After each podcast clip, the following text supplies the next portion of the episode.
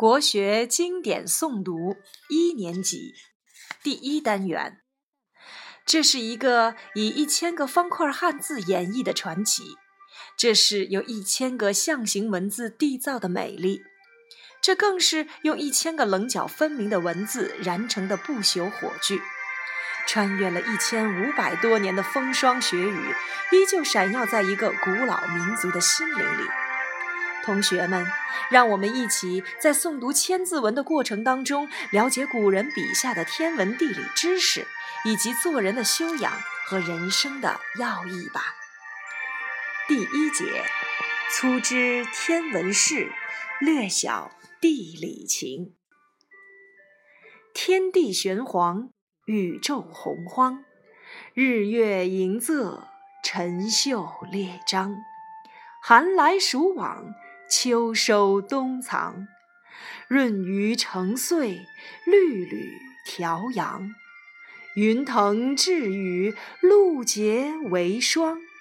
金生丽水，玉出昆冈。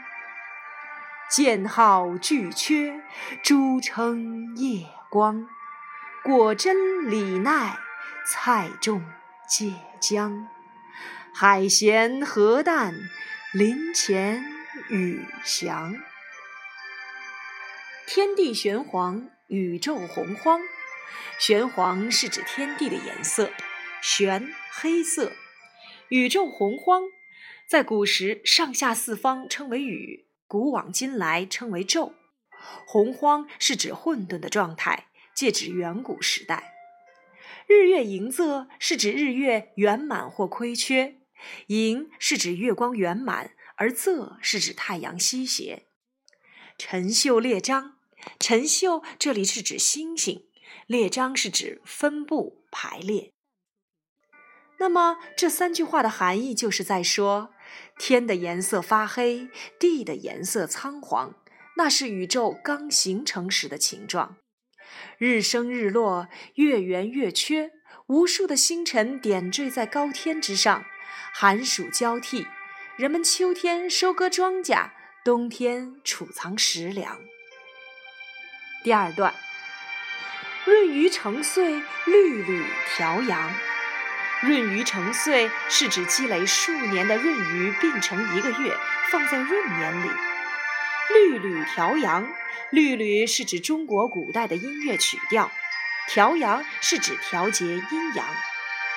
这句话的意思就是在说，古人把积累数年的闰余并成一个月，放在闰年里，还用音乐曲调调节阴阳。云腾致雨，露结为霜。致是指造成，是指云气上升，遇冷就形成了雨。露结为霜是指夜里露水遇冷就凝结成霜。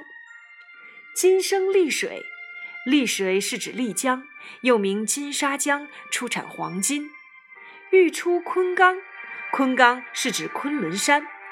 这句话的意思就是在说，黄金产在金沙江里，玉石出在了昆仑山上。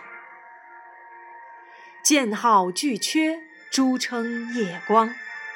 巨阙是一个宝剑的名字，夜光是指夜光珠。这就是在说，最锋利的宝剑叫巨阙，最贵重的明珠叫夜光。果珍李鼐，菜重芥姜。珍是指珍贵，鼐它是水果的名字，俗称花红。重是以什么什么为重。这句话的意思就是在说，水果里最珍贵的是李子和奈子，蔬菜当中最重要的是芥菜和生姜。海咸河淡，林潜雨翔。林潜是指鱼类在水中游，雨呢是指鸟类。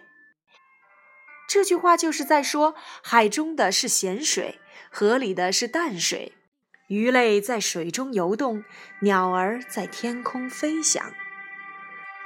好了，我们一起再把这第一节粗知天文事，略晓地理情的千字文一起来朗诵一下。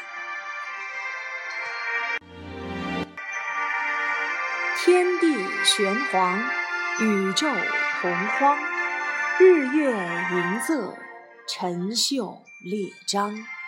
寒来暑往，秋收冬藏。润余成岁，绿缕调阳。云腾致雨，露结为霜。金生丽水，玉出昆冈。剑号巨阙，珠称夜光。果真李奈，菜重芥姜。海咸河淡，林前雨翔。就像日月经天，江河行地，这世上的万物都有其自身的发展规律，而我们能做的就是不要破坏自然的秩序。否则，大自然就会向我们发脾气。